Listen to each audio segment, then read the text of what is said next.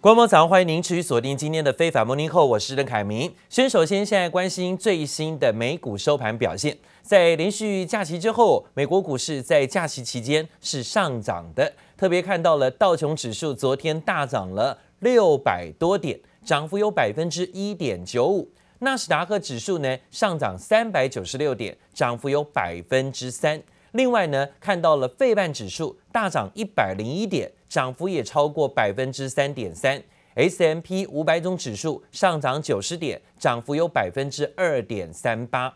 美债殖利率出现了下滑，加上了第三种的新冠疫苗在美国获得了批准，这提振了投资人的风险情绪。美国的疫苗消息使得跟经济重启相关的板块股市价格走高。另外呢，美国众议院也通过了新任总统拜登一点九兆的美元刺激方案。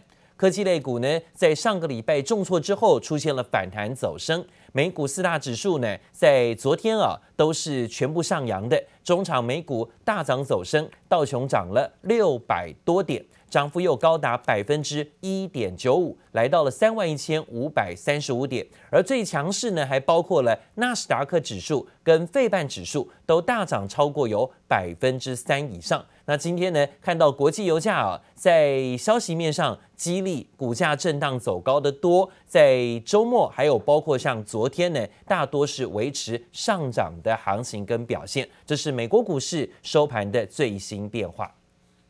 那另外呢，则讲到了在美国总统拜登上任之后呢，传出了最新的消息，这是在疫苗的批准上啊，已经获得了最新许可。尤其最新讯息是，美国 FDA 呢批准了娇生疫苗的紧急使用，而且这一次的疫苗只需要打一剂就有十足的效果。消息面呢，振奋了股市行情。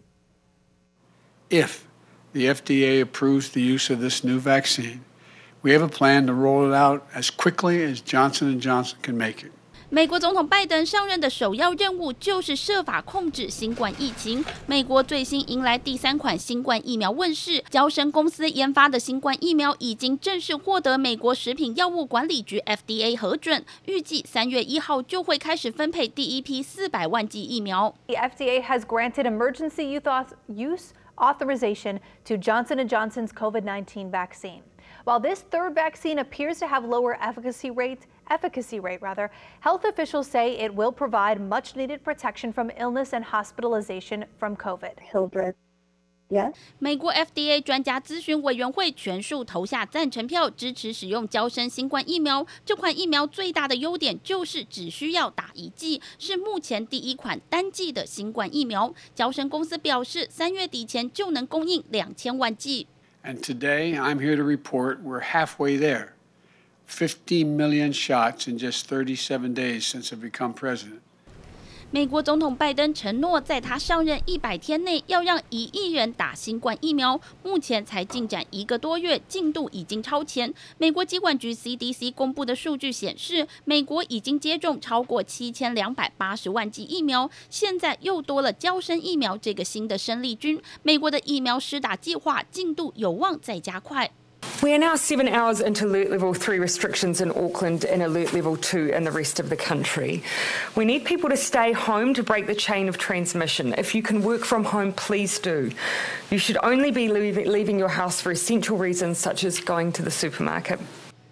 纽西兰宣布，最大城奥克兰从周日起封城七天。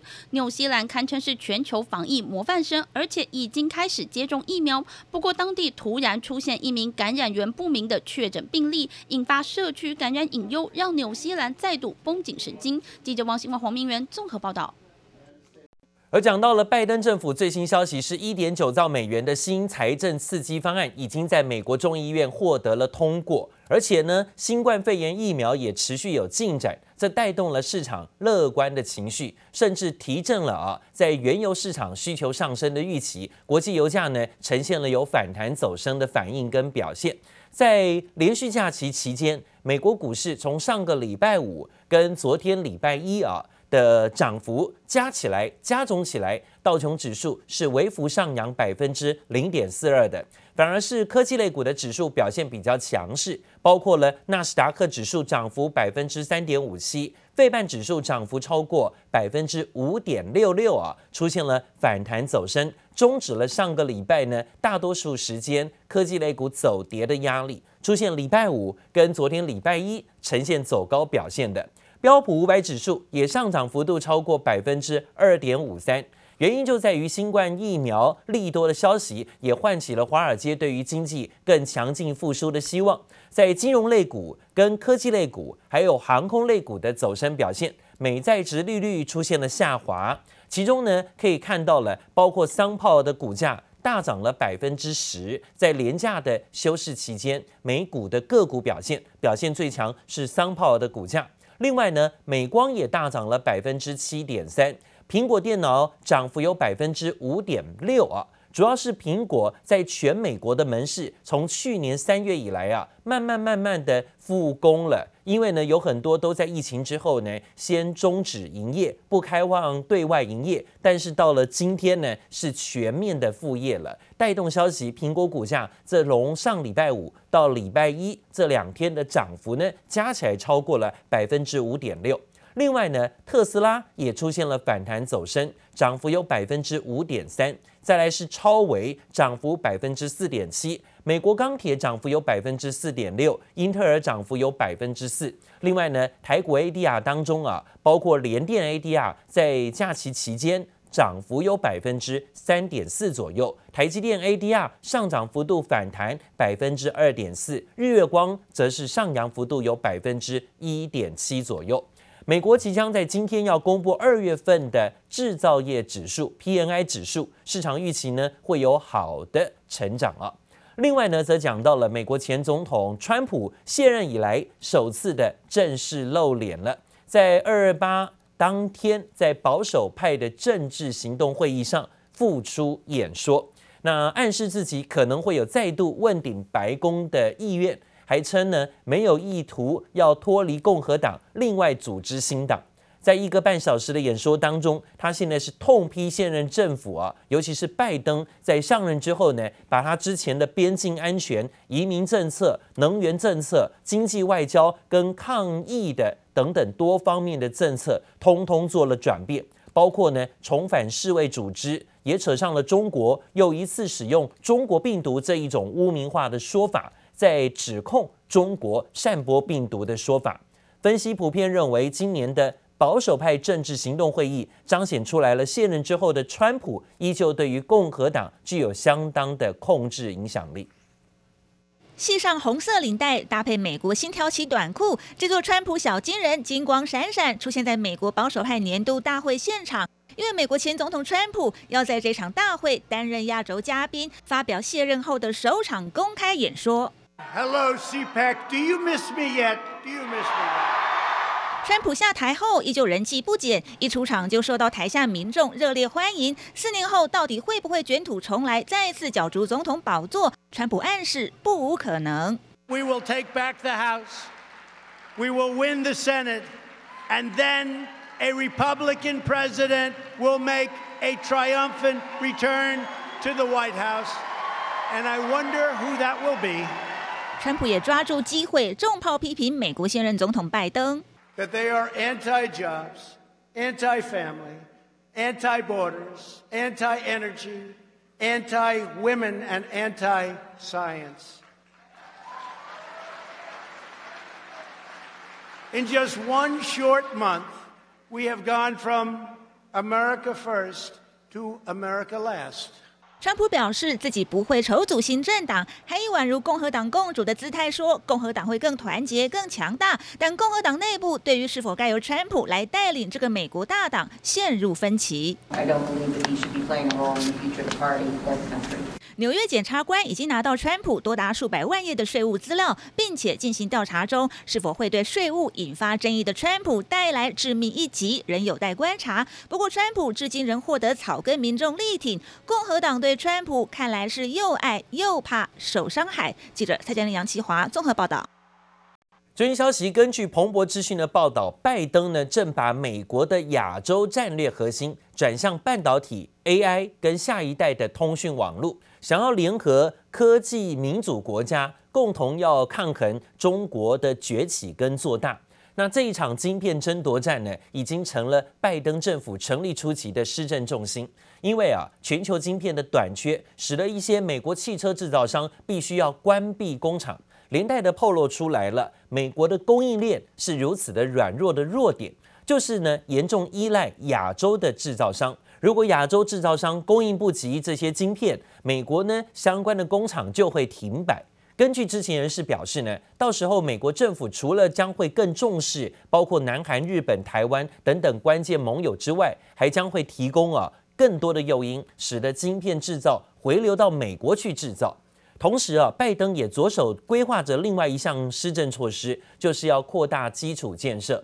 目前呢，拜登团队已经跟部分的国会议员就针对基础建设案的纲要进行讨论。特别是德州日前呢，因为暴风雪袭击，出现了大规模的停水停电，甚至呢，在暴露出美国基础建设非常不堪一击的情况。因此啊，选在这个时候更容易营造双方对于扩大基础建设支出的共识。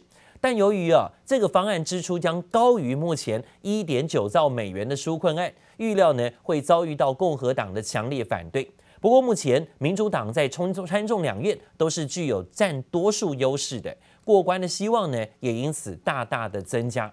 另外呢，则讲到了美国国务卿布林肯接受了加拿大广播公司的专访时说，他说呢，美国跟加拿大啊要继续保持团结。寻求中国无条件的释放目前呢被关在中国大陆的加拿大前外交官康明凯，还有包括商人史佩佛这两个麦克，似乎呢又想联合加拿大对中国施压。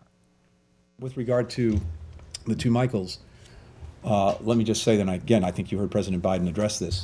Uh, we stand in absolute solidarity uh, with Canada uh, in insisting. On their immediate and unconditional release, the States and Canada will work on together. But we want to see the two Michaels return home. 布林肯说呢，这两位麦克都是被中国任意拘捕，而且呢，用国际联合起来的反制 来形成，就像一次世界大战之后，国际共同要废除化学武器一样啊，来对中国施压。不过，中国驻加拿大的大使则回应说，中国是依照法律。拘捕两位犯法的人士，反而要求加拿大释放华为公主孟晚舟。他说呢，孟晚舟被拘留才是非法拘捕。而政治角力之外，美国一个国家安全委员会建议限制中国的采购，先生产先进计算机晶片所需要的制造设备，防止美国半导体业被中国给超车。更有委员呢会呼吁啊，大学采取行动，要防止敏感的技术被中国给窃取走啊。相关的消息，那除了呢前美国总统川普在贸易政策上对中国态度强硬，现在呢连拜登政府啊显然也打算要继续维持前朝的强硬作风。美国总统拜登提名的美国贸易代表戴琪在参议院会的人事确认听证会上表态，支持呢要把关税继续当成对付中国的贸易工具，而且呢会要求中国落实美中第一阶段的贸易协议。China is simultaneously a rival, a trade partner, and an outsized player whose cooperation will also need to address certain global challenges. We must remember how to walk, chew gum, and play chess at the same time. The agreement that we have with China is the agreement that we have, and there are promises that China made um, that China needs to deliver on. On this issue of the US China trade relationship, uh, I would like to say that um, we need to be exploring all of our options. 看得出来，这是在美国国内的一个政治正确选项哦，继续对中方强硬，尤其在贸易关税的态度上啊，这是呢目前看到的呃贸易代表戴琪所说的最新听证会。那他要寻求呢现在的相关议院的同意他的人事案。对于去年年初川普政府跟中国签署的美中第一阶段贸易协议，戴琪要求中国必须履行承诺，在中国贸易政策上。这拜登政府显然是有意要延续前朝的态度的，而戴奇提到，美国会探索所有可能的选项，推动中国进行必要的结构性改革。在关税的措施部分部分呢，戴奇同样的意有所指。而拜登跟川普啊，在上下台之后的差别，现在看起来，拜登上台之后对中国贸易的问题大方向应该跟川普差不多，暂时不变。而最大的转变是，美国这次不再单打独斗，想要找更多的盟友携手合作，对中国施压。那当然看到了，戴琪其实在美国贸易代表署负责中国事务，他之前是担任首席的法律顾问，所以呢，他相当熟稔相关的法律条文，经验丰富，受到两党支持，这项任命人事的任命案呢，预料应该也是会轻松过关的。但是呢，看到更多的报道，却发现了现在呢，拜登政府一面的喊进中国的相关科技进展。却一面的开放啊，需求中国相关供应晶片。根据中国媒体最新报道，有供应链消息透露，中芯国际又获得了部分美国设备厂商的供应许可，这可能会涵盖啊，包括成熟的相关工艺用的半导体设备案等等。在可靠消息当中说到，中芯跟美国的沟通取得了重大突破。包括了一四纳米、二八纳米以上的成熟制程设备的供应，都是在这次又重新获得了许可。那中芯国际去年十二月遭到美国列入贸易黑名单，导致公司一度发布公告，坦言这将会对十纳米跟十纳米以下的研发跟产能建设有重大的不利。现在居然传出中芯成熟制程又获得了美国的许可证，而且会分批次发放。也让摩根士丹利等等投资银行说，在正式获得美国许可设备厂商的供应许可之后，中芯国际的前景将会进一步的明朗。但的确可以看到了，现在如果中国不供应相关的晶片，恐怕也会让美国的晶片生产有断炊的这种压力啊，甚至许多的车厂啊都面对无车用晶片可用的窘境，而必须被迫停工。所以呢，一方面禁绝，但一方面又开始逐步开放，看起来美方还是需要啊这些中国供应的相关晶片。中国工信部的部长说，要全面开放一般制造业，大幅度的放宽市场准入，有秩序的开放电信领域的外资准入限制，要吸引更多的外资、高端制造业等等项目。中国工信部计划要开放的是电信业务，包括数据中心、云端服务等等，将吸引更多的机构跟人才到中国发展，特别是要发展制造业，而鼓励有实力的大陆企业提高所谓的国际化水平，要深度呢融入国际的产业供应链。到时候预计哦会先到上海跟海南等自贸区进行相关的试点。而美国贸易代表署今年发布了年度的贸易政策议程报告，再次点明了台湾对美国猪肉，还有包括美国牛肉产品的进口限制。现在呢，似乎又要施压台湾在这里开放更多的美国猪肉跟美国牛肉的进口，说呢对台湾没有科学证据的农业政策表达严正的关切。为什么现在呢还不如实的来开放更多的？猪肉还有包括牛肉进口，报告内容显示，美方呢将会施压，对于台湾还有包括移除对于美国猪肉跟牛肉产品的进口相关的壁垒措施，列为优先的处理事项。其他包括台湾的稻米采购系统，还有设定农药的最大残留数值的监管程序，甚至包括其他壁垒等等，也都是美国关注的领域。不难看出呢，台湾虽然身为美国有机商品第五大的市场，备受白宫关注。这去年美国对于台湾的出口总额就高达两千九百万美元。另外呢，则是中国正式的停止进口台湾的凤梨。那今天民进党的立委跟意见领袖呢，都要求政府必须硬起来，向世界贸易组织 WTO 进行申诉。但是呢，今天报道的这样的消息，也的确让市场关注的这种申诉行动，恐怕呢是难以施行。因为呢，经济部的高层官员态度保守，表示说目前并没有接获指示处理向 WTO 申诉的相关事宜。因为一名长期担任经贸谈判的幕僚学者说，中国只禁了台湾一项水果凤梨进口。但是呢，台湾目前呢却不准中国六百多项的农产品进口。这样的条件之下，是要怎么样向 WTO 进行申诉？这的确呢是一大问题啊。所以呢，恐怕在 WTO 的申诉当中是难以用这样的理由进行的。凤梨外销旺季，却碰上中国宣布禁止进口，本该忙碌的农机场内空荡荡，只剩满仓外销用纸箱，农民不胜唏嘘。你怎么啊？你这种的是拢做老些的哟？做老些来，因十外工伫遮咧整咧整整理往来啊，一礼拜拢差不多伫咧五卡左右。原本为了出货提前收割的凤梨，满满一车无处销，只能赶紧加工处理。吃不起啊，唔知行来赶无变啦。虽然有外地民众特地来到农机场买凤梨支持农民，但光是台南凤梨产量就高达近七万公吨，内销市场供过于求。尽管中央喊话拨款十亿补助，但农民却不买单。蔡总统的啊，今年的计销绝对无可能比去年、去年更加歹啊！你要相信吗？哎，我唔信啊。尤其清明前后正是凤梨大产季节，届时全台凤梨产量预估将达到四十一点五万公吨，也让稳定价格困难重重。不过凤梨被禁也成为外销警讯。我们台湾农业技术啊，都一直算是输出到中国大陆，养套杀啦，就是我就是先买你的产品，啊来我就买你的人，啊来我买你的技术，我二拐料好，我就不需要你了。